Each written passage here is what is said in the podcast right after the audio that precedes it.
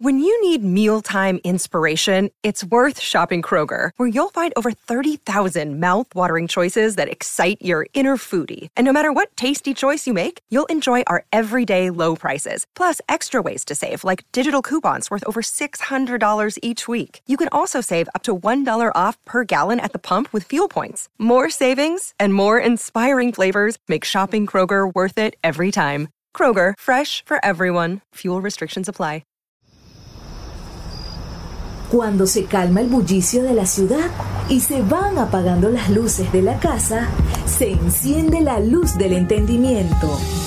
Desde este momento comienza Puerto de Libros, Librería Radiofónica, programa que contiene todos sus elementos tipo A. Puede ser escuchado por niños, niñas y adolescentes sin la supervisión de padres, madres o representantes. Comienza Puerto de Libros, Librería Radiofónica. Bienvenidos a Puerto de Libros, Librería Radiofónica, su espacio que hacemos con tantísimo cariño todas las noches a través de la Red Nacional de Emisoras Radio Fe y Alegría. 23 emisoras conectadas para llegar a sus hogares por buenos con buenos libros y por buenos libros, porque los buenos libros nos hacen, por supuesto, acercarnos a este programa y a todo lo que tenga que ver con la literatura. La, la, noche de hoy estamos grabando este programa en el Laguito, el Laguito en el Círculo Militar de Caracas, en el marco de la Feria Internacional del Libro de Venezuela. Y tengo a mi lado a un hombre que, que tiene más alumnos que años, que, que tiene esa, e, esa, e, ese corazón palpitante de la educación, que es un gran profesor de, de la ciudad de Caracas y que además es un investigador, un hombre que ha dedicado su vida a construir procesos metodológicos para enseñarle a hombres y mujeres a poder ser mejores profesionales, no importa el área de conocimiento en el que se desarrolle. Correcto. Rubén Flores, quien está a mi lado, bueno, es autor de un libro de Sultana del Lago que es la investigación, acción, participación, uh, un modelo además bastante, bastante dinámico, Correcto. del cual vamos a hablar, pero más adelante. Yo quiero comenzar primero, Rubén, con que le dejo un saludo a nuestra audiencia en Puerto de Libros, Librería Radiofónica, y después, bueno, vamos a intentar descubrir a qué edad te dejaste el bigote. Muy, muy buenas tardes. Eh, contento, ¿verdad? Aquí en este espacio del laguito, en el círculo militar, en esta número 19 de la FICBEN de Venezuela, donde tengo el honor de formar parte de esa gran familia como lo es la editorial Sultana del Lago, gracias al poeta Luis Cervantes que eh, nos dio, nos brindó esa oportunidad y hoy eh, mi libro está presente en la FICBEN el libro IAP, Intensificación para la Transformación Social.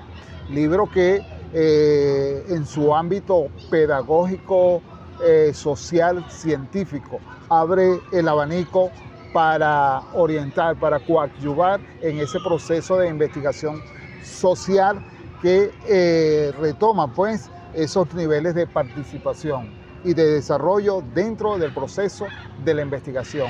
Un nuevo, es cambiar esos viejos paradigmas y presentarlo en un nuevo paradigma que es, que es, es esa conciencia crítica, esa conciencia pedagógica que orienta hacia la pedagogía eh, participativa y la pedagogía comprometida. Bueno, pues primero vamos a, a desnudar un poco al académico, ¿no?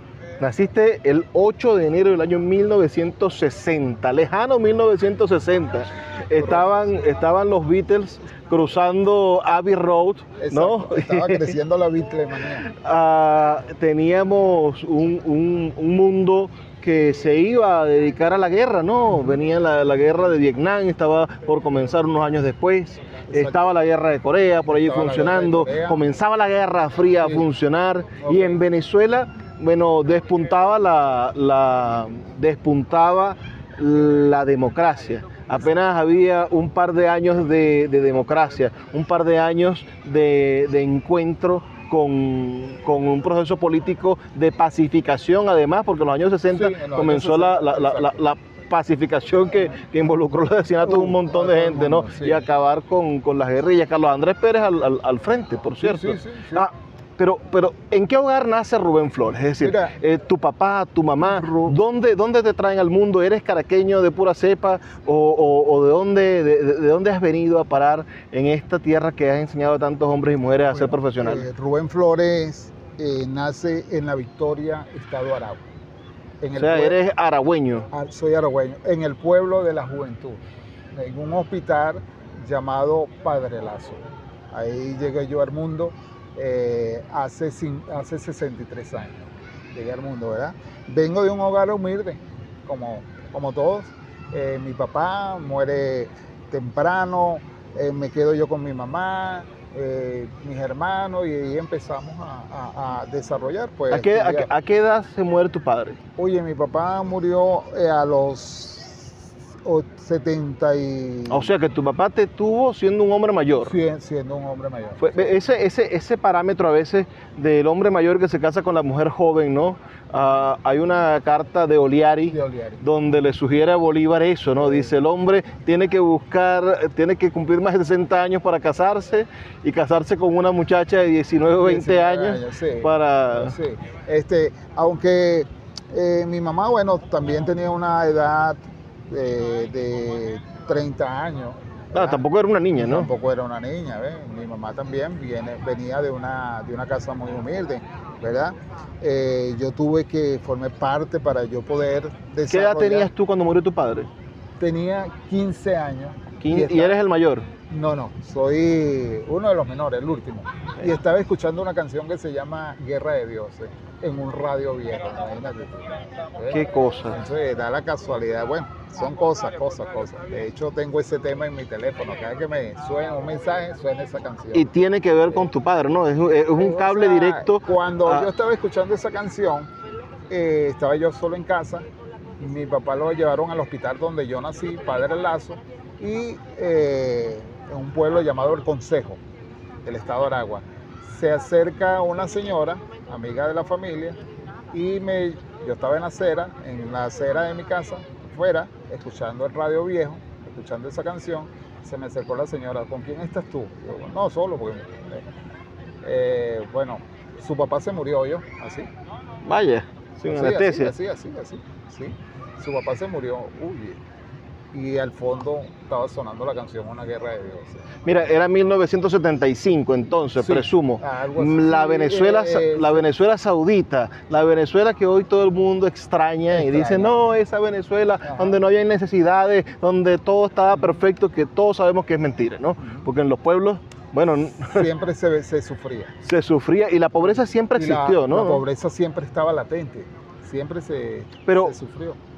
Pero un adolescente de los años 70 es un adolescente, además a, a mí tu generación me parece muy curiosa, porque yo los veo a los de tu generación involucrados en la política desde muy jóvenes, muy joven, ¿no? sí. Es algo que ahorita Sí. no pensaríamos. Tú no le darías a un muchacho de 14 años la responsabilidad de un centro estudiante, No, por no, ejemplo, no, no, no. porque no lo meterías en las juventudes comunistas, No, no, no, lo no, meterías en no. las juventudes socialistas era que se llamaban.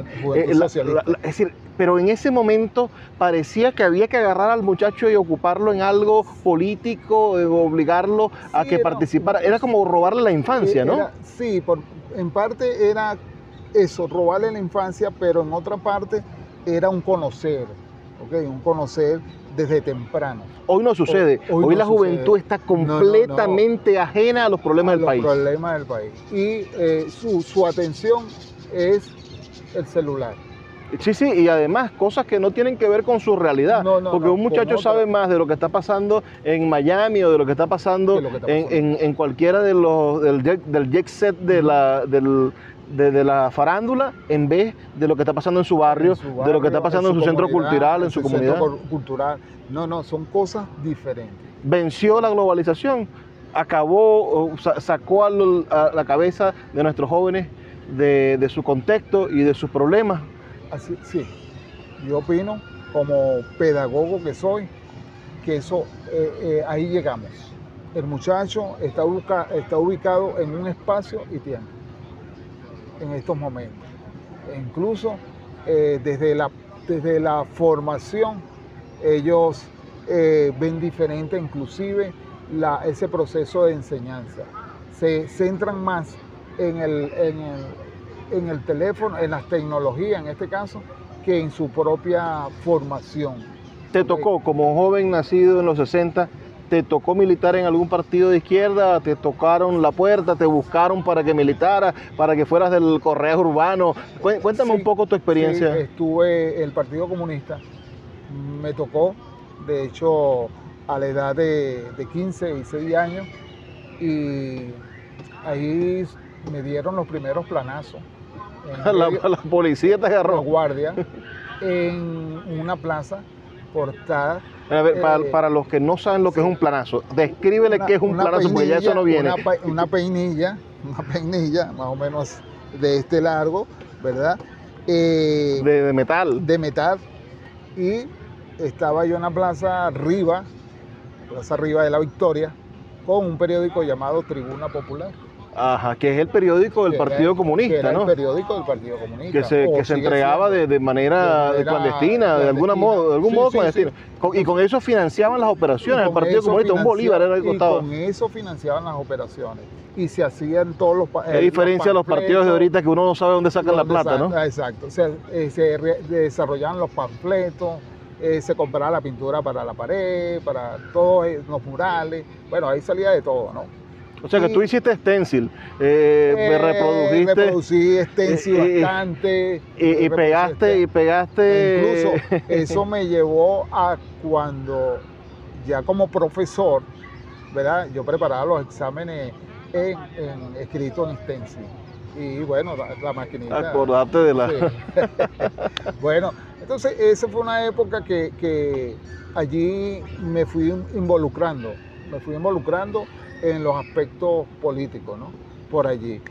Pero cuando recibí esa, ese golpe, de paso fui preso, me fue a buscar, todavía mi papá está en vida, me fue a buscar y bueno, me remató en la casa.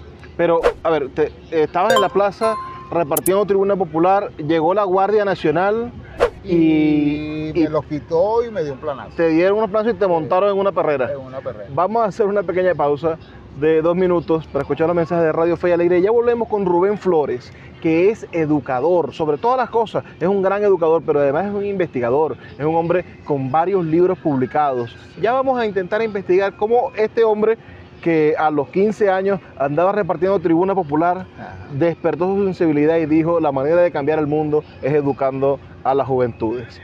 Ya volvemos con más de Puerto de Libros, Librería Radiofónica.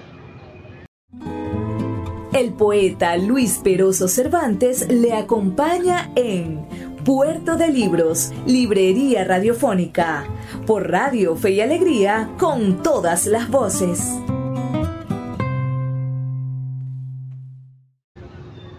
Seguimos en Puerto de Libros, Librería Radiofónica. Los que nos ven desde YouTube podrán ver este hermoso paisaje en el que nos encontramos, las letras de Filben de fondo, Rael Ángel Timaure como camarógrafo y por supuesto este lago artificial que está lleno de vida porque Hay, unos peces tiburones, hay unas tortugas gigantescas, hay, unos patos agresivos. Una pequeña, un pequeño ecosistema. Además este es un sitio que a mí me parece curioso porque quien está parado aquí mirando la belleza no ve los cerros que están ahí. Si esto está diseñado para que el que camine por aquí se olvide que está rodeado de pobreza. De pobreza, sí. De hecho, los edificios ocultan. Los edificios del valle. Del valle. Que son además chiquiticos y donde la gente, ahí no vive clase media, ahí vive una gente de, clase media baja. Sí, sí.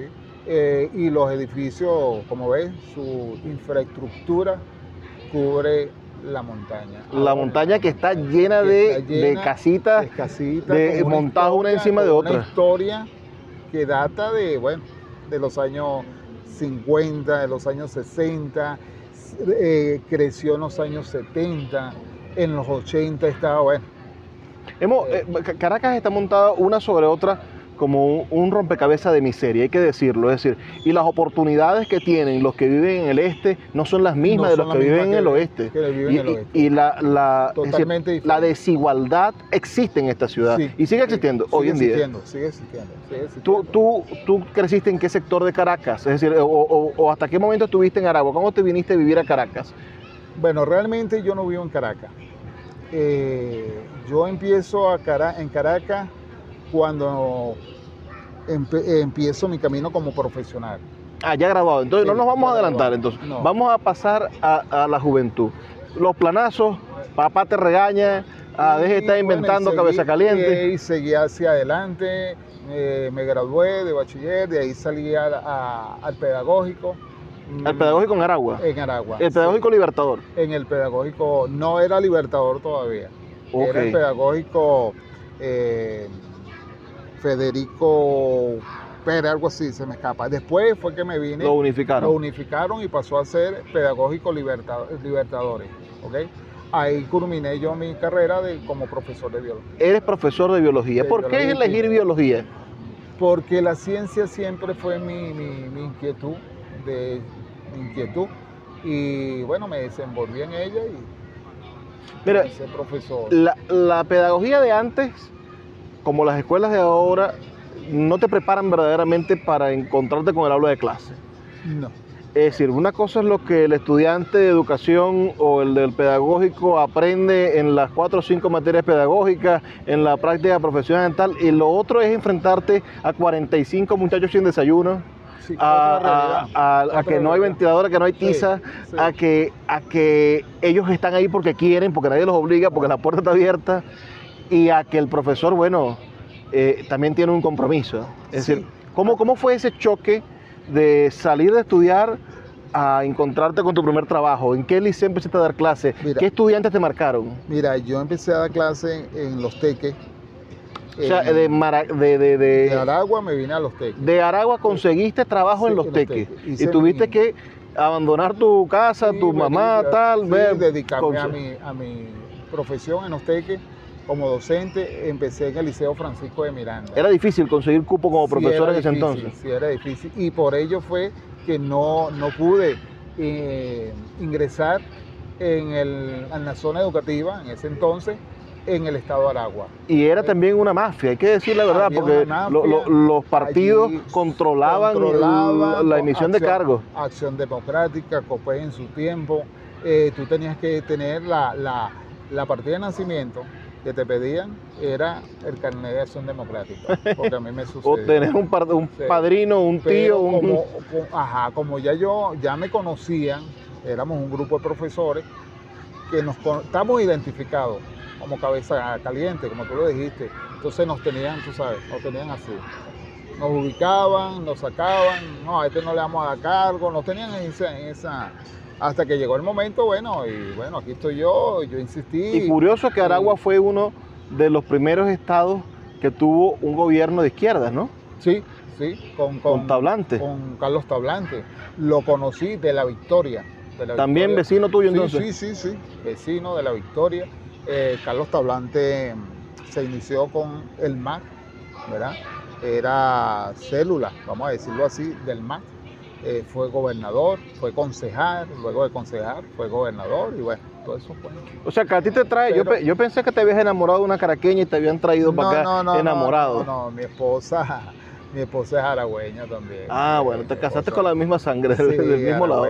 mis hijos son aragüeños, de hecho mi hija mayor nació en el estado Miranda. Es la única, Eh, no, yo tengo... la, la- la única que nace en Miranda. La única que nace en Miranda. Los demás nacieron en, en Aragua.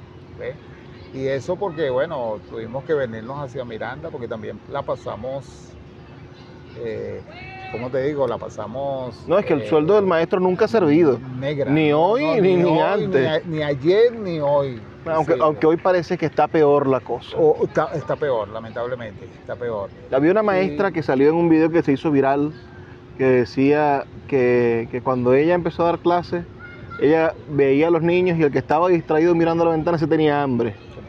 Y a ese le daban, cuando daba el recreo ya lo llamaba y le, daba una arepita.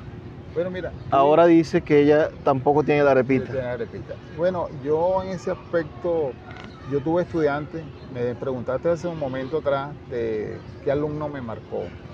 Yo trabajé en un pueblito llamado Cúpira, aquí en el estado Miranda, ¿eh? del estado, el último pueblo del estado Miranda. Que cuando me dieron al cargo me, me enviaron allí como para, Como para que no lo aceptara. como para que no lo aceptara. Así es la cosa, bueno, fue un reto para mí, un reto para mí llegar a ese pueblito. Y un pueblito que me encontré estudiando. ¿Cuánta gente tendría Cúpira en ese momento? Uy, yo creo que Cúpira en ese momento tendría, la población era muy pequeña. 10 mil, 12 mil Más personas. o menos como 12 mil personas, más o menos.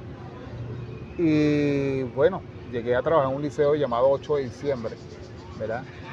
Y allí me encontré muchas cosas, muchos estudiantes. Yo tuve una estudiante que me marcó muy inteligente, que ella para llegar a- a- al liceo tenía que cruzar tres, pasar tres, tres cruces de agua. Tres ríos, tres, tres riachuelos. Tres ríos, sí. Vaya. Y muchas veces Y estaba ahí primerita. y tal, primerito. Y muchas veces no tenía ni siquiera zapatos ni ropa para ir. Y los trabajos no tenía ni siquiera luz. Mm, Recuerdo que un trabajo de biología, de genética, de quinto año, eh, que yo en- le, di a los, le envié a los muchachos, ella me lo presentó en una hoja, pero casi, casi que se quemaba, porque se alumbraba y estudiaba con una vela. Vaya.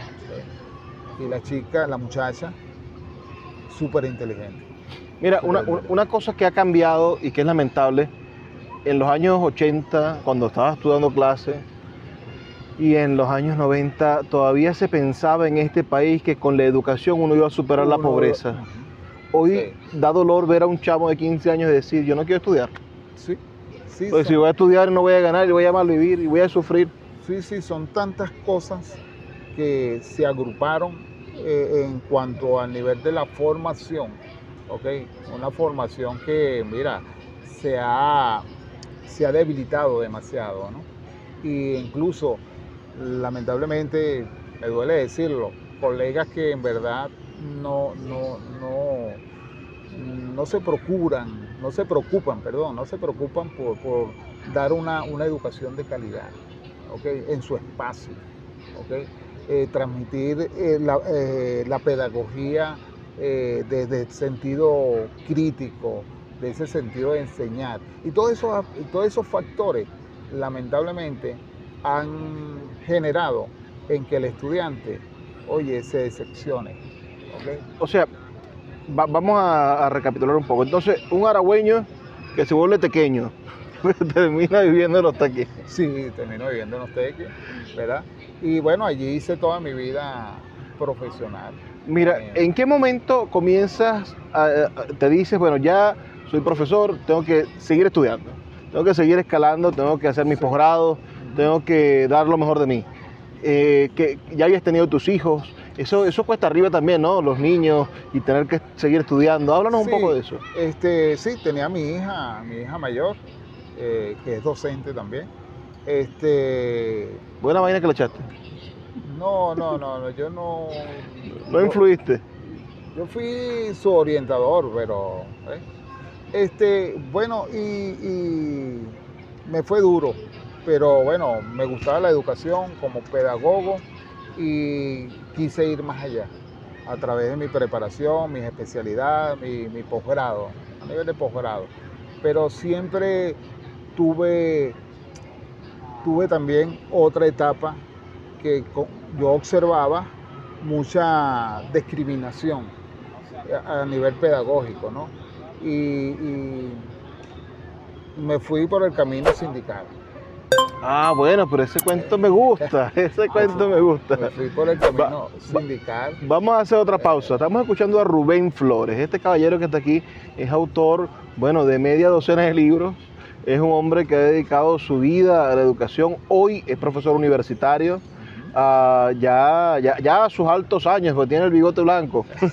Estamos en la era Ah. plateada. No nos ha dicho en qué momento se dejó el bigote. Nos lo va a decir a la vuelta en este programa donde estamos entrevistando a este prohombre de la educación venezolana, a este académico, autor que ha contribuido al pensamiento educativo de nuestro país. Ya volvemos con más de Puerto de Libros, Librería Radiofónica. Escuchas Puerto de Libros con el poeta Luis Peroso Cervantes. Síguenos en Twitter e Instagram como arroba Librería Radio. Seguimos en Puerto de Libros, Librería Radiofónica, a través de Radio Fe y Alegría, el corazón de la educación, este corazón que late en casi todos los rincones del país y que nos permite todas las noches hablar un poquito de libros, hablar un poquito de intelectualidad, Rubén es eh, Rubén Flores, quien hoy está conmigo, es educador, es eh, profesor de biología, es también, bueno, profesor universitario, especialista en una metodología de investigación que es la acción participación investigación, acción, participación. Eso no es, bueno, la investigación que usted tiene acostumbrado, del científico loco con la, con la bata y, no pasó nada después de que hiciste la tesis, no pasó nada después de que hiciste... Aquí, aquí el objetivo es que pase algo y después de que pase algo tú vas a describir los resultados. Si no pasa nada, no está bien, está rapado. Eso es correcto, eso es correcto. Entonces... Rubén nos estaba hablando que cuando él comenzó en el mundo de la educación se dio cuenta de que había un proceso discriminatorio.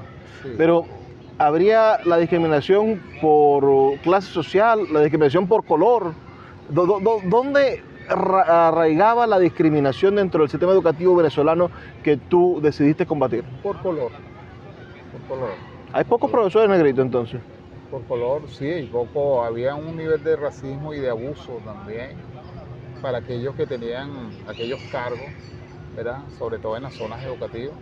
O sea que todo el tren directivo, todos los directores de las zonas educativas, todos los jefes de municipios, resulta que eran, casualmente eran blanquitos.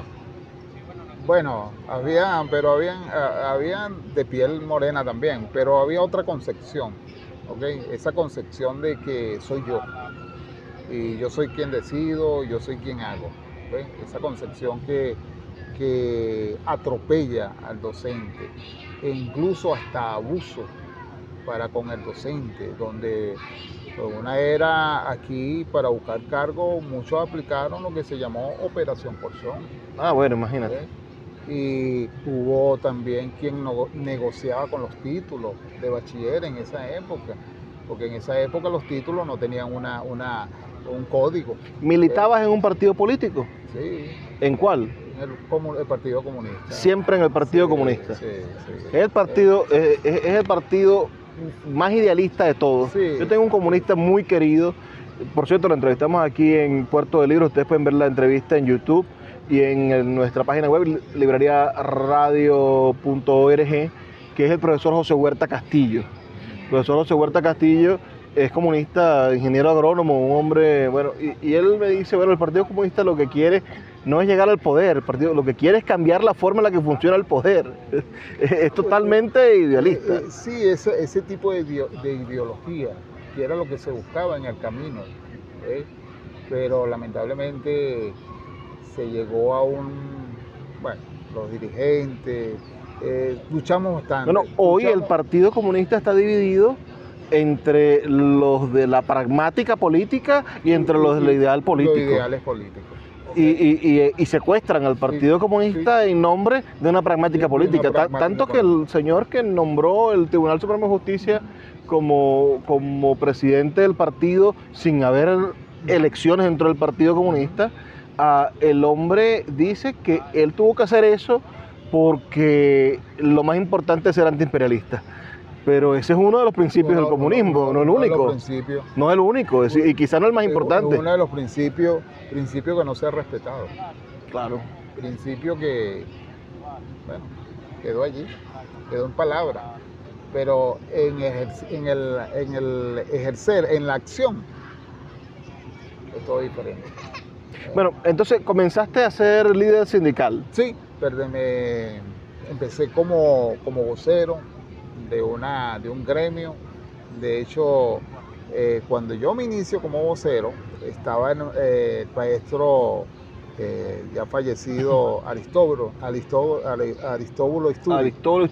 Era presidente de un sindicato acá en Caracas llamado Suma. Más moreno que vos. Sí, sí más moreno que yo. De Suma. Y siempre... ¿Qué le pasó a Aristóbulo? ¿Por qué, antes de morir, por supuesto, fue vicepresidente del de este gobierno de Maduro, pero no, verdaderamente yo creo que, se olvidó de la lucha por el salario y la dignidad de los maestros. Sí, entró en otra faceta, aunque fue un maestro bastante... eh, En un que momento de su lucha gremial fue ejemplar, Fue, un ejemplar. pero cuando llegó al poder, ¿será que el poder le echa, a perder a los Un maestros? maestro que viene de la, de la escuela normal, de la normalista. ¿Ok? Lo que hiciste, Aristóbulo, lo apreciabas. Sí, tuvimos, tuvimos varios contactos cuando él era dirigente gremial. Hicimos una amistad fabulosa, compartíamos ideas incluso. Eh, eh, íbamos mucho a los encuentros, ¿ok? por la lucha salarial del docente. ¿verdad? En, esa- en esas oportunidades, te estoy hablando de los años ya Finales de los 80. finales de los 80, principios de los 90, sí. Los 90 Bueno. fue un, un- un- un momento donde los gremios tuvieron muchísima importancia. Sí, sí, los no, gremios de no, enfermeras sí. lograron parar hospitales, salud, los gremios de, de salud, de- de- maestros. que eran los más, eran los dos gremios más, más fuertes. Hasta los gremios de policía hicieron huelga. En una ocasión, sí. Este, y eh, incluso una de las, recuerdo una de las huelgas que, hicieron los educadores, ¿verdad? En el gobierno de, Cal- de Caldera, sino del, sí, el segundo, del primer gobierno de Caldera. ¿El segundo? Eh, no, de Luis Herrera, perdón. De Luis Herrera que duró Los 80. 60, duró 60 días La huelga. la huelga. Fue la huelga más larga que se dio. Eh, Estaba un ministro de educación de apellido Montilla. Y al final aflojó el ministro o. No, el hambre no nos venció. Vaya. El hambre, los compromisos, el carro, el apartamento, los hijos, la familia, no, no podemos. Nos venció, no, no, nos venció el hambre. Bueno, y, hoy- y hoy, hoy, ¿cómo harían los docentes? El año pasado, esas marchas de docentes volvieron a reactivar la cosa política venezolana que estaba como dormida, ¿no? Sí, sí.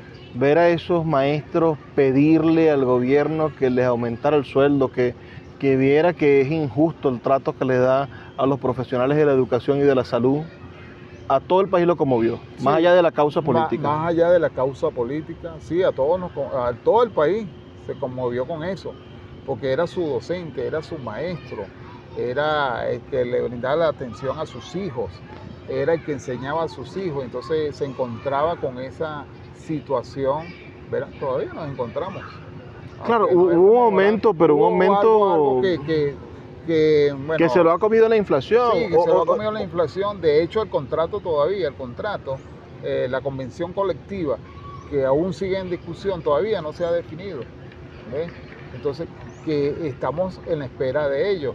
Yo como profesor jubilado, pues soy profesor jubilado del Ministerio de Educación, mira, a veces pega, porque nosotros perdemos algo que se llama el bono alimentario, llamado El cestatique. Nosotros los, los jubilados, eso es... Te quieren matar con el bono de guerra. Y entonces viene el bono de guerra que, verga, no, no, entonces eh, lo que realmente pedimos. Eh, es el contrato, que se firme el contrato. Dignidad. Dignidad, Sí, dignidad. las Que- cuentas claras. era lo que era la lucha de los 90 para los docentes, la, eh, la dignidad. De hecho, eso más, más que un eslogan, que fue un eslogan, ¿verdad? Era una, una realidad que nosotros exigíamos en esas grandes marchas. Yo pertenecía a una federación llamada FENATE, ¿eh? FENATE, dirigida por eh, Rona Gordon. ¿ok? Y bueno, fui, llegué de vocero, llegué a ser, por elección, llegué a ser secretario de Trabajo y Reclamo, donde, A nivel nacional. a nivel nacional. De hecho, estuve en el Ministerio de Educación y estuve en varias ocasiones en el Zulia, con un grupo de compañeros de allá del Zulia, eh, dirigentes del Zulia, eh, de FENATEC, ¿verdad? Y bueno, fue una, una experiencia, Cuando- una lucha... Cuando llegó Chávez al poder en el 98, tú siendo comunista, ¿cómo viste al hombre? Bueno, me, me, me- me conmovió, me tocó, me tocó sus ideales, su visión, de país, ese proyecto de, país que presentó, que era un proyecto que eh, se veía muy, se veía, ¿cómo te digo? Que iba a fortalecer. Yo, creo que él tuvo la oportunidad de cambiar la historia de este país. Tuvo la oportunidad de cambiar en todos los aspectos sociales pero lamentablemente. Hasta tuvo la plata para hacerlo. Y tuvo la plata para hacerlo porque, bueno. Tuvo suerte. el barril del petróleo estaba 100, 100, 100 dólares por allí. Bueno, tuvo suerte, como tú dices, pero hubieron muchas cosas que no se cumplieron. Eh, y todo se fue, todo cambió, todo cambió.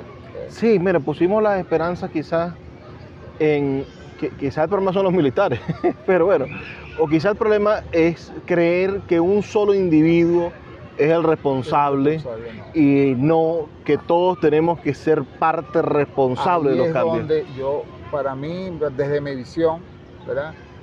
creo que allí, allí es donde está la, hubo el, error, ¿ok? ese error de que todo lo tenía en los hombros Chávez y no era así.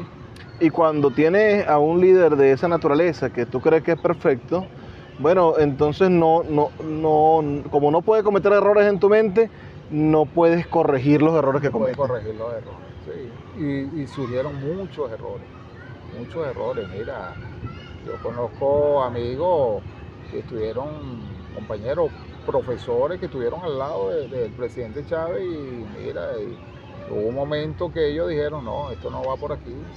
Cuando Chávez entra en su situación de salud, Mira, ellos empezaron a ver las cosas y no, eso no va por aquí. Tuvieron que separar un poco las cosas. Separar un poco, las cosas. Vamos a hacer una pausa de dos minutos para escuchar los mensajes de Radio Fe Alegre y volvemos con el último segmento, donde vamos a hablar de investigación, acción participativa. Muy bien. Donde vamos a hablar sobre este libro y sobre el próximo que vamos a publicar. Sí. Y bueno, un poquito tu perspectiva de esta feria del libro que, es la número 19 que organiza el Ministerio de la Cultura y que sin duda es un esfuerzo que hay que aplaudir. Yo lo aplaudo, ya, ya, ya de lleno lo aplaudo. Ya volvemos con más de Puerto de Libros, Librería Radiofónica.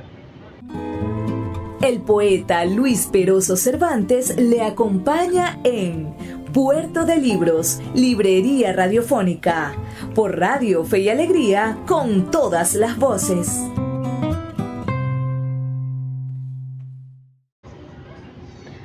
Seguimos en Puerto de Libros, librería radiofónica, ya en nuestro último segmento. Esta noche conversando con un tipo que yo admiro, con un, digo yo, un tipo en el mejor de los sentidos, ¿no? Ah, con un hombre que de verdad es un ejemplo de superación, es un ejemplo de un venezolano comprometido con el desarrollo del país.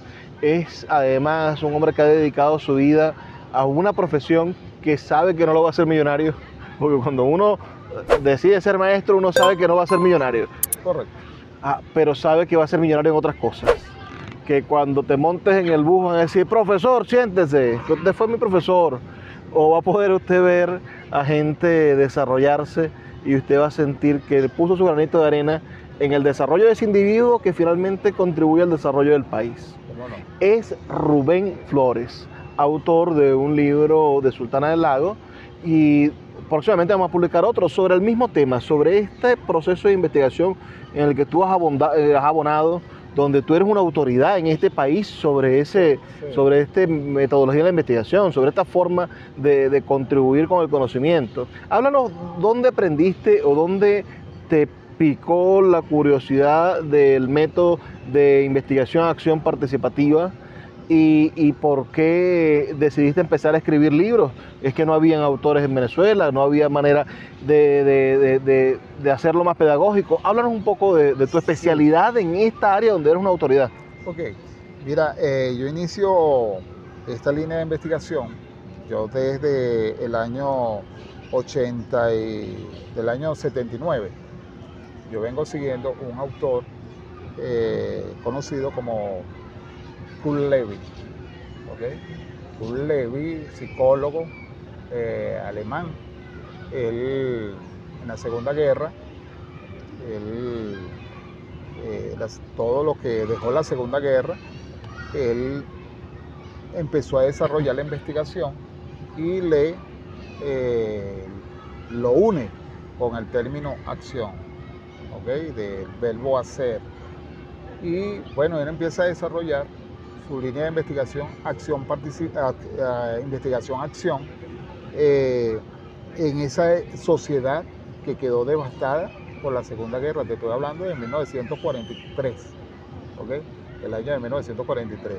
Y bueno, él empieza a agrupar eh, teóricos, hacer su, investigación desde la, desde, la, desde la psicología clínica, ¿ok? Entonces él agrupa, invita a la, a la participación, a la integración.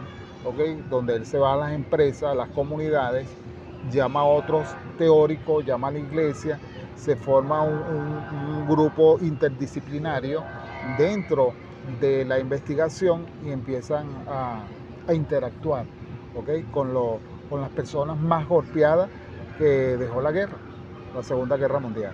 Bueno, y por ahí se va, ¿verdad? Y yo empiezo a seguirlo, también fui seguidor o soy seguidor de Pablo Freire. Bueno, Hombre, la educación liberadora, ¿no? La educación liberadora. Los procesos colectivos de aprendizaje. Exactamente. A mí me encanta eh, esa pedagogía del oprimido, ¿no? su libro La pedagogía del oprimido, que es un libro que recoge, se centra en lo que es la investigación, acción participativa. Luego empiezo a escudriñar también a Simón Rodríguez. Eh, que da unos enfoques. Nuestro propio, nuestro propio cuño, ¿no? Es decir, la, pedagogía experimental de Rodríguez. La pedagogía experimental de, Rodríguez, ¿verdad? Que, que la uno a la pedagogía crítica de Paulo Freire, ¿verdad? Y por allí va, va, voy desarrollando, voy haciendo práctica.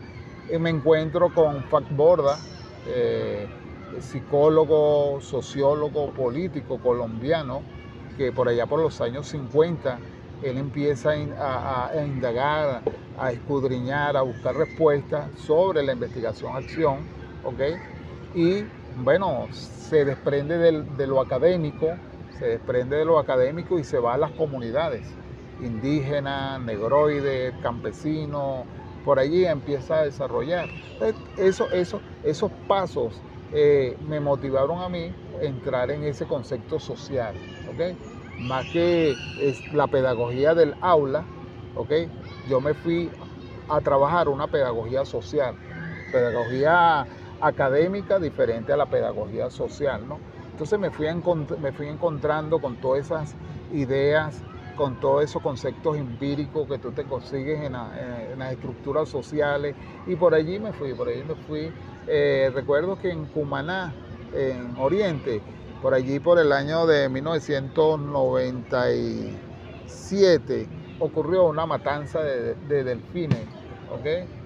Este, y yo formé parte de, una, de un grupo de ecologistas, porque también fui ecologista, un grupo de ecologistas y ambientalistas, y bueno, nos fuimos hacia Oriente a ver qué pasaba allí con los delfines.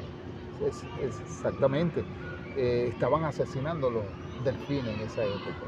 Bueno, y buscando, fue, una vida interesante y ese interactuar con los pescadores, con las comunidades, durmiendo en aire, cielo abierto, con grupos. Bueno, y eso me, me, nutrió más y bueno, tomé la iniciativa, bueno, por aquí es el rumbo.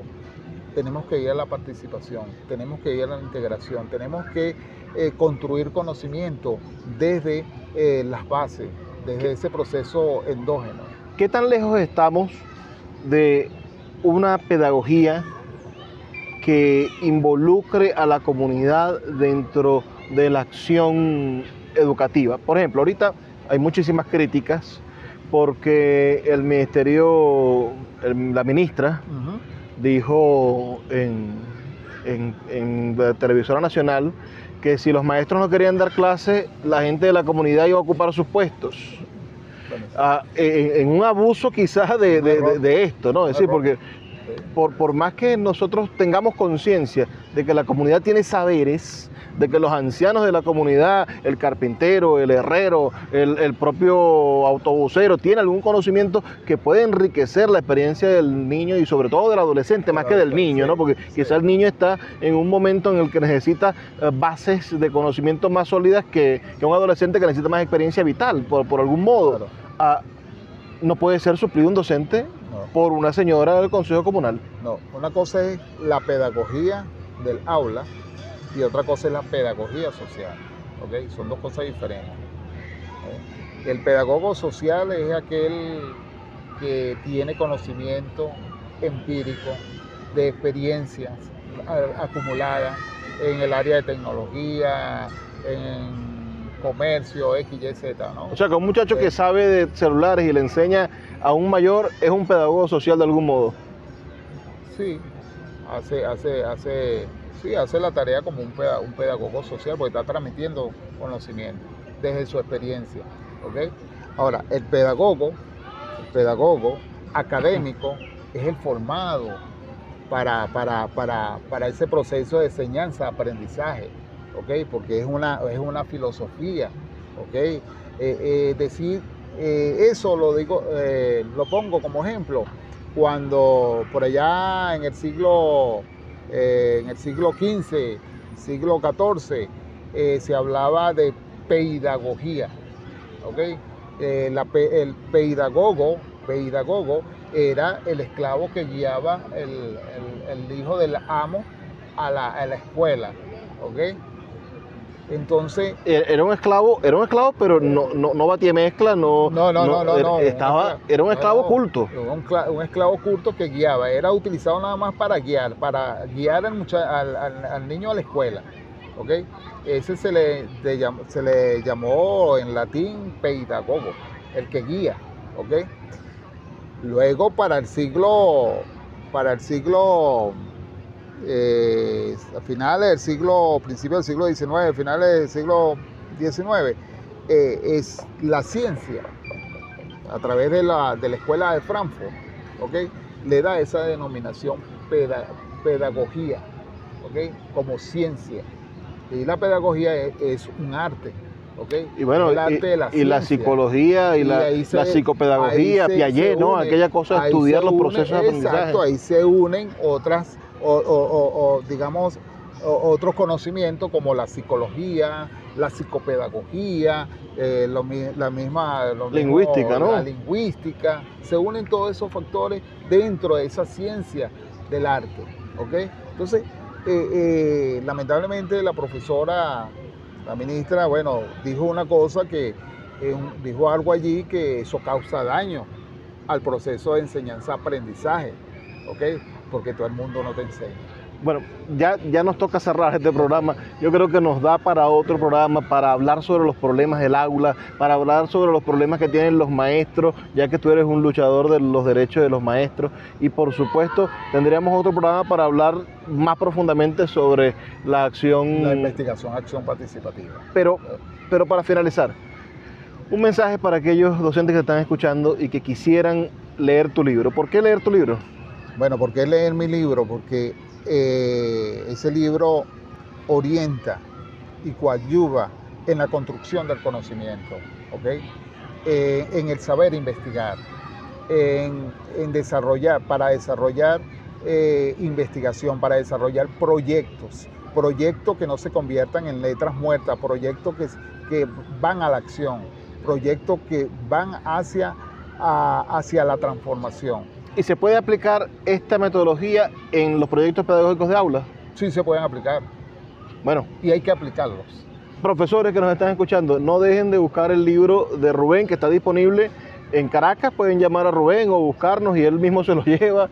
Ah, también vamos a estar en la librería Cálatos en Caracas, en la librería Puerto de Libros a nivel nacional, en nuestra página web puertodelibros.com.be lo pueden pedir. Y en Amazon para todo el mundo está disponible este libro del profesor Rubén Flores, un prohombre de la acción educativa del país. Hay un punto allí en el libro, un punto que para mí es, es importante, docente investigador.